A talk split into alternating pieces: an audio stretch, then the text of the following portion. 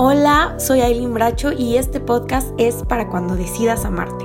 Muchas gracias por dedicar tu tiempo para escucharme. Espero que lo que hoy escuches te inspire a reflexionar, crecer y sobre todo comenzar a vivir en amor. Disfruta el episodio. ¿Qué tal? Bienvenido a un episodio más de Para cuando decidas amarte. Hoy vamos a hablar del arte de dejar ir. Estaba haciendo cuentas y creo que contando hasta esta semana, ya llevo un poquito más de dos meses en este proyecto y estoy muy contenta, estoy satisfecha, ha habido muchos avances, pero también sé que están por venirse muchas cosas muy interesantes, cosas nuevas. Mi intención y me gustaría muchísimo ir renovando el concepto de del podcast y, y de para cuando decidas amarte. Entonces te animo a que estés súper pendiente porque muy, muy, muy, muy, muy pronto se vienen cosas nuevas y noticias interesantes. Y bueno, no sé si tú particularmente me sigas en Instagram. Si es que sí, tal vez tuviste oportunidad de ver que ahí lancé la semana pasada eh, unos temas que yo sugerí para este episodio y eh, pues lanzamos a votación los temas y el ganador fue el arte de dejar ir. Y yo soy una persona que cumple así que aquí está el episodio. Quiero comenzar el episodio compartiéndote una de las respuestas no una varias de las respuestas que creo que eh, me llamaron la atención y que realmente me ayudaron a saber qué es el tipo de preguntas que ustedes están teniendo para que yo pueda contestarlas de la mejor manera. Entonces, aquí les va. Yo pregunté también después de que el arte de dejar ir ganó como tema, pregunté cuáles eran aquellas cosas que te dejaban ir, por qué te interesaba em, el arte de dejar ir. Y tengo respuestas, hubo respuestas como cosas materiales, Alguien dijo a alguien que amo, pero él no a mí o no lo suficiente. Alguien más dijo alguien que no me corresponde, mi ex, memorias negativas, memorias con alguien, algo que no se pudo, el hubiera, lo que no pasó, lo que tanto deseaba y no se pudo, alguien con quien quiero estar, planes frustrados, personas idealizadas. Yo creo que son eh, temas bastante interesantes y podríamos desmenuzarlos de maneras diferentes, pero creo que lo podemos dividir en tres, que son relaciones o personas, cosas del pasado y circunstancias externas, es decir, cosas que ya no dependen de ti, sino una situación externa. Creo que uno de los principios de arte de dejar ir es entender que muchas cosas no están sucediendo porque tal vez no es el tiempo, tal vez no estás listo. Yo lo pienso muchas veces dentro de mí, en mi caso personal, hay veces que me gustaría tener em, cierto puesto o tener ciertas responsabilidades, pero cuando me siento y me tomo un segundo para reflexionar y ponerlo en perspectiva, me doy cuenta que no estoy lista, que tal vez no tengo la capacidad.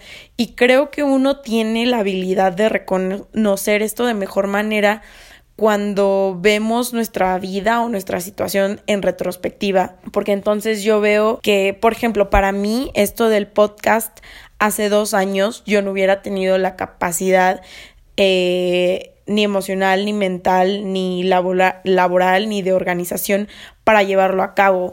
Eh, no tenía las habilidades de diseño, ni de concepción, ni cosas que ahora son mucho más evidentes y que tuvieron que pasar ciertas cosas y cierto tiempo para que yo pudiera madurar y crecer en ciertas áreas para que entonces yo pueda llevar a cabo el podcast. Creo que nunca había compartido esto dentro del podcast, pero yo tenía las intenciones de iniciar un podcast desde hace tres o cuatro años porque soy podcastera de corazón. Me encantan los podcasts. Soy de las personas que a veces sí me echo cinco o seis episodios al día. Y era un deseo de mi corazón enorme desde hace ya tres o cuatro años. Entonces, eh, por, por años estuve deseando poder tener este espacio en donde pudiera hablar de diferentes temas, pero no era el tiempo adecuado. También creo que a veces las cosas no suceden porque no tenemos las motivaciones correctas. Para mí, y creo que se los he compartido, siempre es importante lo que estoy haciendo y su por qué. Siempre va a haber un por qué o a qué quiero llegar con. Creo que muchas veces puede ser una motivación financiera, una motivación de ego, eh, una motivación de hacerle daño a alguien más, Tristemente, a veces, aunque las motivaciones sean incorrectas, las cosas se realizan y se alcanzan. Pero yo también creo que muchas veces las cosas no salen porque tenemos las motivaciones incorrectas. Entonces hay que checar realmente por qué quiero eso, por qué quiero una pareja, por qué quiero bajar de peso, por qué quiero tener las mejores calificaciones.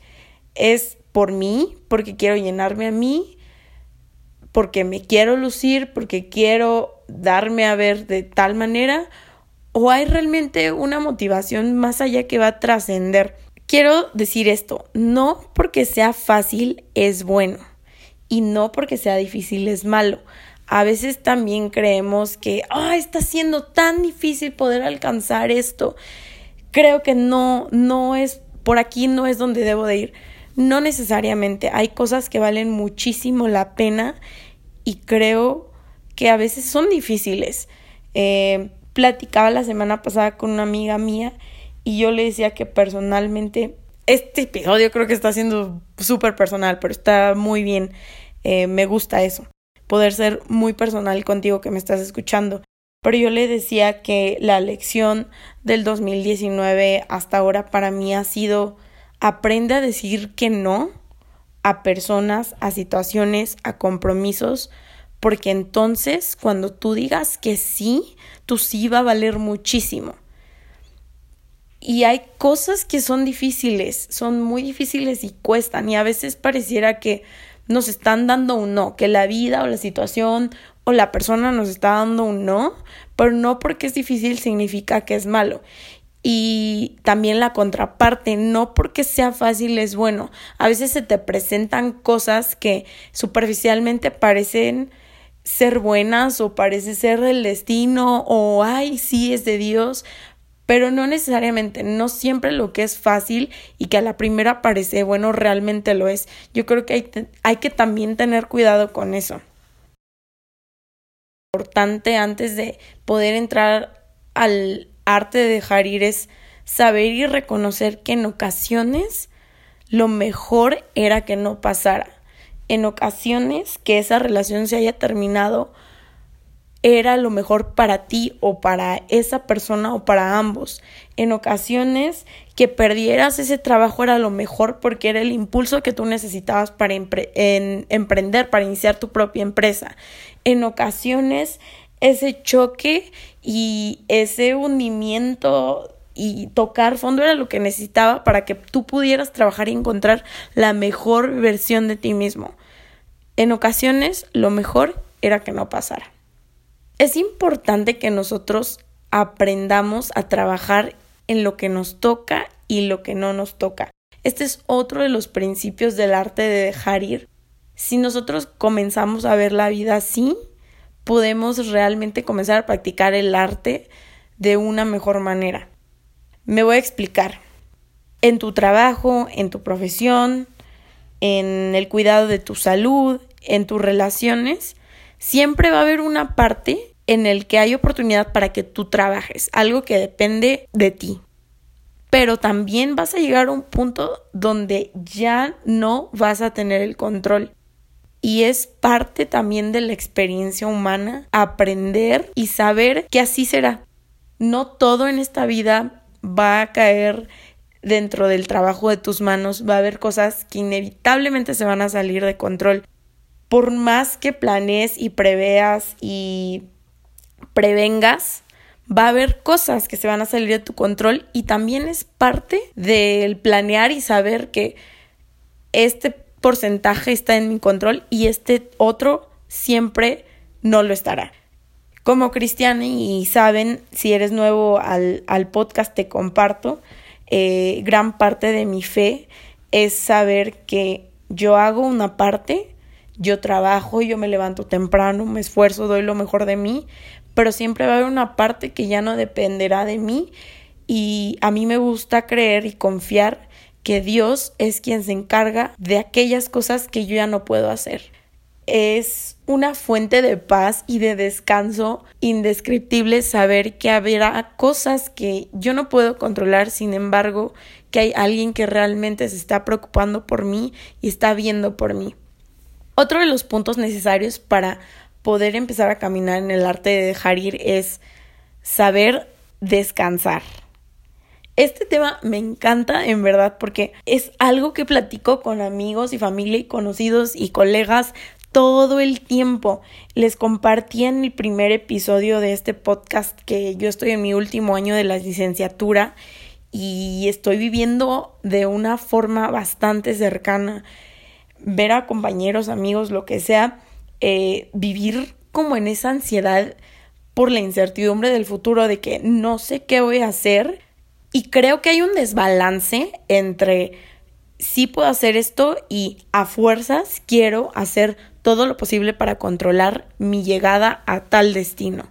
Nos obsesionamos con el poder que tiene en nuestras manos, con el poder de nuestro hacer, sabiendo que hay poder en muchas otras cosas como en el descanso.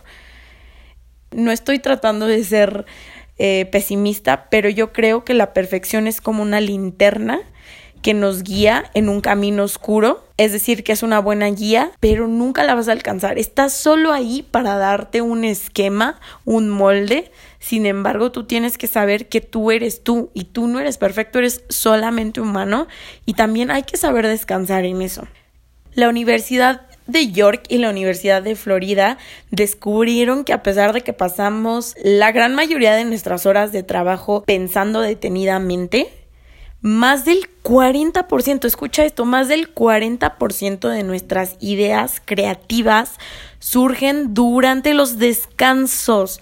Es decir, cuando nos permitimos que nuestras mentes ya sea que divaguen o se apaguen por completo.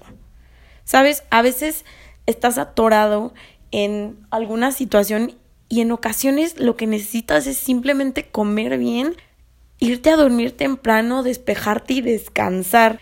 Hay una investigación que me parece súper interesante que de hecho a partir de los años 2000 fue como un parteaguas en el tipo de investigaciones como este de la Universidad de Harvard porque descubrieron que es justo durante el sueño donde nosotros retenemos, consolidamos, almacenamos y conectamos la información que aprendemos durante el día. O sea, en otras palabras, tu mente no puede crecer y no puede ah, avanzar de nivel cuando estás trabajando, cuando estás abanado, enfocado, sino más bien cuando estás en reposo. Me parece increíble.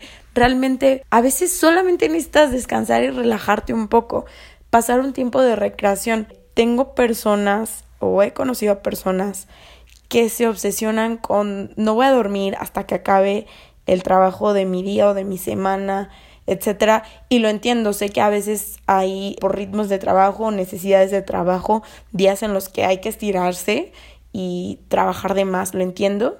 Sin embargo, creo que no debería ser tu ritmo de vida si tú estás pasando muchas más horas trabajando que haciendo cualquier otra actividad o todas tus otras actividades juntas deberías tratar de pasar o dedicar un tiempo al descanso. Stephen King dice, para mí no trabajar es el verdadero trabajo. Todas las mentes brillantes y personas que realmente logran rendir, te puedo asegurar a quien tú quieras, la persona que más admires por su trayectoria profesional, pregúntale qué tan importante es el descanso y cuánto peso le da y cuánto tiempo le dedica y vas a encontrar que es más importante de lo que creíste. Y no se me desesperen, ahorita les voy a dar eh, tips ya más directos y voy a tomar un tiempo para contestar las preguntas específicas de la gente que me escribió, las que les comenté al principio. Pero antes de pasar esa parte te quiero dar uno de los últimos principios que creo que es importante para poder entrar al arte de dejar ir, que es aceptar mi ahora y mi realidad. Sabes, parte de la experiencia humana es vivir eh, frustración, tristeza, pérdida, decepción. no puedes vivir tu vida como humano sin enfrentar alguna situación que te lleve a sentirte así. Muchas veces cuando vamos enfrentando nuestras primeras experiencias de frustración, de pérdida, de desilusión, nos parece inconcebible de alguna manera y es creo que las primeras son de las veces más dolorosas. Claro, esto no aplica a todas las personas, pero en general, conforme lo que yo he visto así ha sido, de hecho en mi propia experiencia también así ha sido. A veces nos quedamos atorados ahí o nos quedamos atorados en el no quiero aceptar esto que está pasando, no quiero tener que enfrentar y tener que lidiar con estas emociones que son fuertísimas para mí, pero yo sí creo que es importante el que no te quedes ya sea en el evitar sentirlo o una vez que lo sentiste atorarte ahí, sino, ok, ya pasó esto en el pasado, ya pasaron estas situaciones, mi realidad ahorita es esta frustración, esta tristeza, esta pérdida, pero no voy a perder más el tiempo, voy a aprovechar el tiempo y saber que tu ahora, tu presente es súper valioso, porque ahora es cuando es en el ahora en donde puedes cambiar cosas. En el pasado no podrás cambiar lo que ya pasó. En el futuro no podrás cambiar lo que pasará, pero sí puedes cambiar lo que estás haciendo ahora. Eh, me gustaría decir que aceptar tu realidad tampoco es un pase libre a la mediocridad y decir, ok, eh, pasó esto, fallé y ahora estoy en este punto en donde me siento de tal manera que es negativa, triste. No es simplemente quedarte ahí, es aceptarlo, pero para después hacer algo al respecto. La mediocridad es pues ya están las cosas así como son, nunca van a cambiar y seguiré mi vida dando vueltas en este círculo hasta que un día parta de esta tierra. No es eso. Es entender que hay cosas en el futuro que si yo me ocupo lo suficiente en mi presente y las trabajo en el futuro, veré resultados. Alguien igual esta semana me dijo, quiero ver resultados en el futuro, en mi disciplina, en eh, ciertas áreas de mi vida y sé que tengo que hacer sacrificios ahora en mi presente, pero valdrán la pena porque en el futuro voy a ver resultados. Eso es aceptar mi, mi ahora y mi realidad y comenzar a trabajar en ello. Es practicar esas pequeñas decisiones que estoy tomando hoy, que realmente es como hacer un depósito en el banco del futuro y de esa manera a lo mejor no tuviste el pasado o el presente que te gustaría tener, pero sí vas a poder tener un futuro parecido a lo que has querido. Esa es una manera muy práctica, fácil y sencilla de trabajar en tu realidad. Y ahora sí se viene lo, lo práctico, se viene lo de los ejemplos. Quiero darte cuatro prácticas del arte de dejar ir que creo que son importantes para que durante tu vida, durante tu día, durante tus decisiones, tú puedas practicar el arte de dejar ir. Número uno, no te tienes que afanar, pero sí tienes que intentar.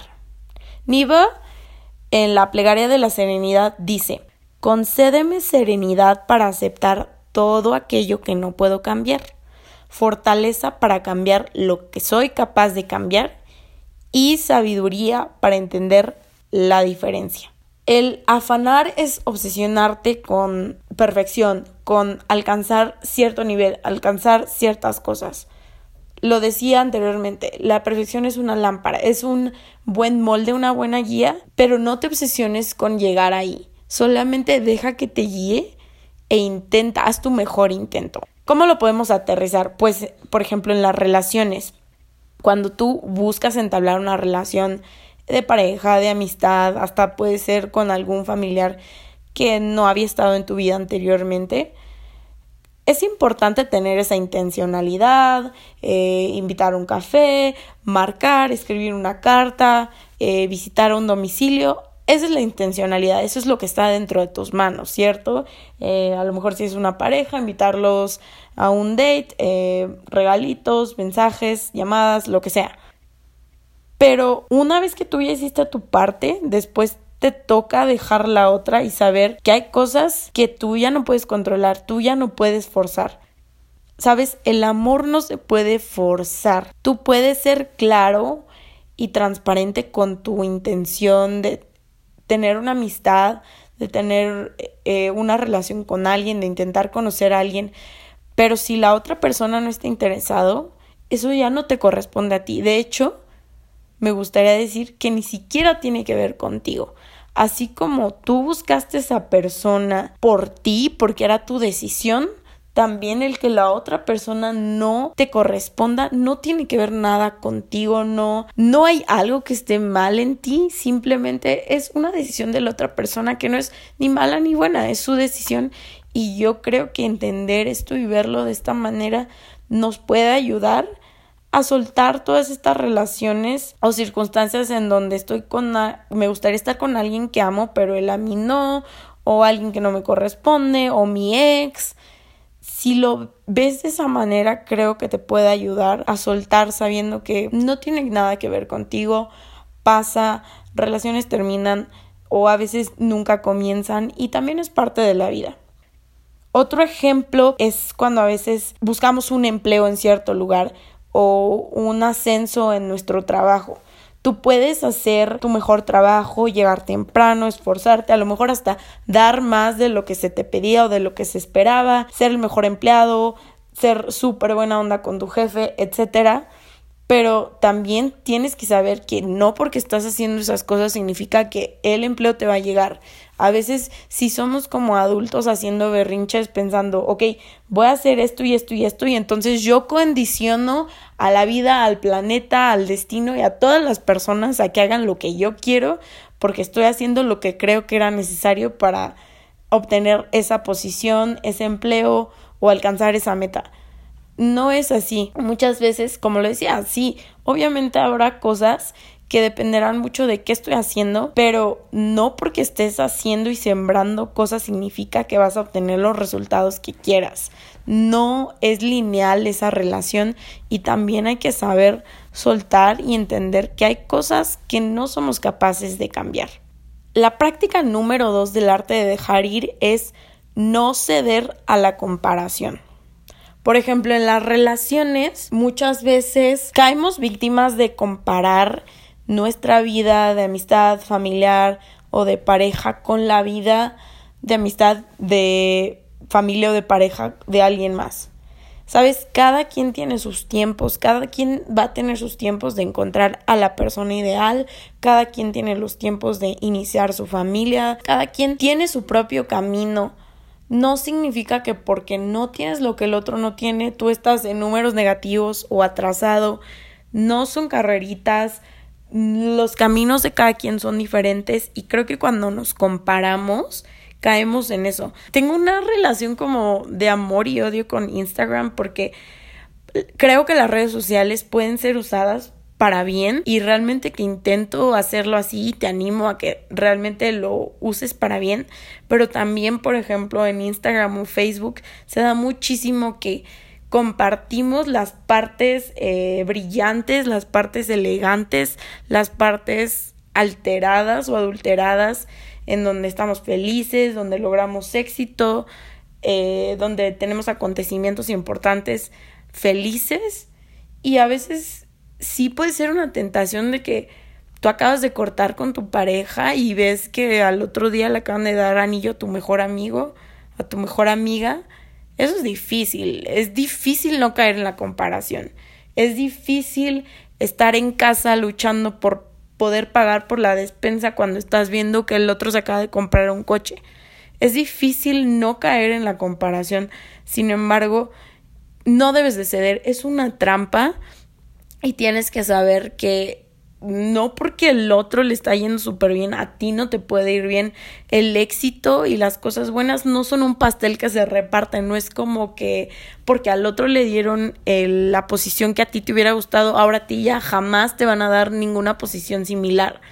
El éxito no es un pastel que se comparte, nos puede ir bien a todos, pero cada quien tiene sus tiempos y su propio camino.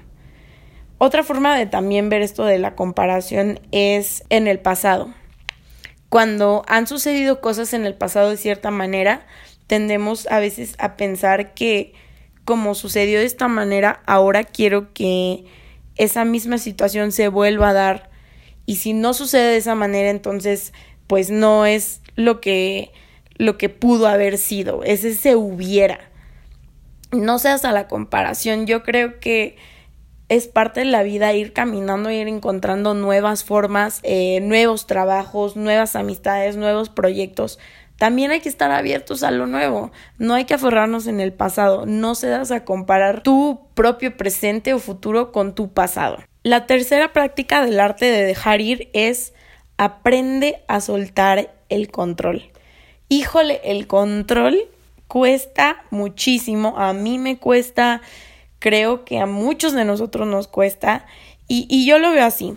El control es resultado de dos cosas, o puede ser resultante de dos cosas.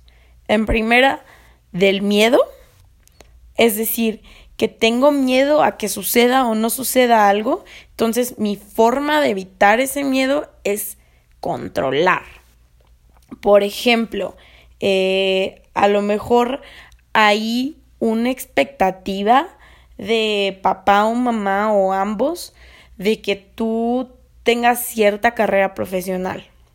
O la ha habido, tal vez tú eres un adulto que ya tiene una trayectoria un poco más larga profesional, pero tú dices, híjole, yo sí me acuerdo, o hasta ahora también lo tengo presente, que papá o mamá tiene cierta expectativa de que yo sea así, de que yo piense así, de que tenga tal forma de hacer las cosas. Y a veces hay miedos, hay miedos de a ser rechazado, a no pertenecer, a perder. Miedos hay muchísimos. Por cierto, si no has escuchado el episodio 3, que de hecho está dividido en dos partes, parte 1 y parte 2, escúchalos si tú estás luchando con esto del miedo. Es buenísimo. Eh, los dos, los dos son buenos, pero específicamente la segunda parte habla de mi miedo y mi pasado, en donde abordo un poco más el tema del miedo. Pero eh, volviendo a este tema, a veces hay expectativas de cosas y tenemos miedo a que pase o no pase algo, entonces nuestra forma es el control. Eso eh, realmente no nos permite dejar ir, porque creo que sí, el control sería una de las cosas que es un completo antónimo del dejar ir. Otro ejemplo que creo que también es bueno es cuando tengo miedo a sentir cosas, eh, abordar la pérdida, abordar algo que tal vez está pasando ahorita o que podría potencialmente pasar en el futuro, me aferro a mi pasado y no me permito vivir en mi presente o en mi futuro. Eso también, ese, ese miedo nos orilla aferrarnos al pasado y también es una forma de intentar controlar cosas que no puedes controlar. Lo he dicho varias veces, pero lo reitero. Tu pasado no lo puedes controlar. Tu futuro no lo podrás controlar. Pero sí puedes vivir en tu presente y vivirlo de la mejor manera posible. La otra causante del control yo creo que es la obsesión. Creo que eh, vivimos en una sociedad, especialmente en la cultura occidental, en donde nos encanta el control y odiamos la incertidumbre y odiamos el tener que descansar y el tener que soltar. Eh, hay una obsesión por el control porque es mucho más cómodo saber qué va a pasar, cómo va a pasar, cuándo, quién, por qué, dónde pero pareciera que nos cuesta muchísimo tener que dejar un signo de interrogación en alguna de esas preguntas. Yo lo veo en diferentes aspectos de nuestra vida, por ejemplo, en relaciones. Hay una frase que dice, no eras tú, era yo que a fuerzas quería que fueras tú. A veces hay una obsesión porque idealizamos e imaginamos, quiero una relación que sea así, y un chico una chica, una pareja, que sea de tal manera, y que eh, practique tal deporte, y que tenga tanto dinero en el bolsillo, y que se vea así, que tenga una nariz espectacular y un pelo de esta manera, y que tenga una voz así, que tenga el talento para el, el arte y la música. Muchas veces nosotros vivimos en una idealización y proyectamos cosas que se pueden llegar a convertir, si no somos cuidadosos, en una obsesión. no te juzgo si te estás pasando por esto porque creo realmente que es bastante común que las personas se obsesionen con la idea de alguien. Que una persona tiene una idea de la otra persona, en realidad no la conoce, en realidad no han pasado suficiente, suficiente tiempo para saber cómo es y cómo sería su relación, pero se obsesionan con a fuerzas estar en una relación de pareja con esa persona porque tienen una idea. Pero es una obsesión, esa es una forma de controlar tu futuro. No puedes controlar a la persona, no puedes hacerle ingeniería a cómo quieres que sea esa persona. También lo mismo para tus hijos, no puedes hacerle una ingeniería a cómo quieres que sea tu hijo y lo que quieres que le guste y cómo se vea y qué tipo de cuerpo tenga y los intereses que va a tener, la pareja que va a tener. No puedes controlar a las otras personas. No te obsesiones con controlar tus relaciones o las personas. También, y esto igual lo toco a mayor profundidad en el segundo episodio, que es ¿Estás conmigo porque me quieres o te conviene? Hablo de a veces nos obsesionamos con tener cierta carrera profesional o ciertos estudios y creemos que el valor de lo que nuestras manos puede hacer es todopoderoso y trasciende cualquier otro factor que se pudiera cruzar en nuestra circunstancia. Eh, y entonces caemos en manipulación y una obsesión por controlar y vemos cosas en donde eh, la gente pierde sus principios y sus valores y se obsesiona con hacer lo que sea a todo costo, siempre y cuando puedan alcanzar ese, eh, esa meta con la que se han obsesionado. Mm, es una forma de control y como decía en, en uno de los principios, hay que entender que claro que habrá una parte de ti o una parte más bien que recaerá en ti, en tu esfuerzo, en tu dedicación, en tu disciplina, pero siempre habrá una que no. Y también hay que ser buenos para poder aceptar eso. Y la cuarta práctica del arte de dejar ir para mí creo que es el mantenerse caminando. Es decir, síguete esforzando, levántate cuando las cosas no se dieron como hubieras querido y suelta, suelta lo que pasó, que ya sea que pasó como quisiste o como no quisiste, vive tu presente. Sabes, hay muchas cosas que no se dan a la primera, vuelvo a lo que decía, no porque sea difícil o porque sea complicado significa que no es algo bueno o que no vale la pena. Hay veces y yo me pregunto, ¿A cuántos intentos estarás de poder alcanzar aquella cosa que te gustaría alcanzar? Realmente creo que las cosas, las relaciones, los trabajos, los proyectos, muchas de las cosas que valen la pena no se dan a la primera. Y platicaba un poco de, de, de mi intención de tener este podcast. Antes de tener este podcast o de iniciar este proyecto, yo intenté un sinnúmero de proyectos con diferentes socios, diferentes cosas y, y realmente, o sea, fue un transcurso yo creo que de tres a cuatro años en donde estuve trabajando y no se daban las cosas y no se daban las cosas y no se daban las cosas. Yo creo que si me hubiera quedado en alguna de esas y hubiera hecho ya, hasta aquí llegué, estoy harta de comenzar desde cero, estoy eh, cansada de que otra vez no me salió el proyecto, no hubiera podido llegar a este proyecto. ¿Por qué no te preguntas a ti, a cuántos intentos estaré de llegar a tal sueño, a tal meta? A veces nos devastamos con la pérdida o que no funcionó una relación, pero no porque algo no funcionó o no fue como te hubiera gustado que fuera, no significa que en el futuro no podrás encontrar algo mejor. Me gustaría cerrar este episodio diciéndote que muchas veces es el proceso, esa derrota, esa pérdida, esas lágrimas, los que terminan teniendo valor.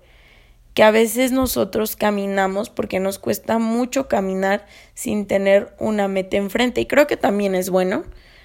Pero a veces nos obsesionamos con la meta o la idea que tenemos en mente y no apreciamos el proceso. Muchas veces queremos regresar a un pasado no tan brillante o llegar a un futuro de ensueño. Pero yo sí creo que es en el proceso donde la magia se encuentra. tú puedes intentar mover cielo, mar, tierra y manipular las cosas, ya sea para que pasen antes de lo que deberían, antes de que estés listo o lista, o también posponerlas cuando deberían de estar sucediendo. Pero sí creo con todo mi corazón y seguridad que todo pasará en su momento. Y déjame decirte que si estás en una temporada en donde estás teniendo que esperar a que cosas lleguen, el esperar te ayudará a madurar como no tienes idea y además te va a volver paciente, que creo que vivimos en un mundo que necesita a gente que sea paciente, tolerante y flexible. Ten fe, se vienen mejores días. Gracias por escucharme, espero que este episodio te haya inspirado a reflexionar y te ayude a comenzar a vivir en amor de una manera mejor cada día.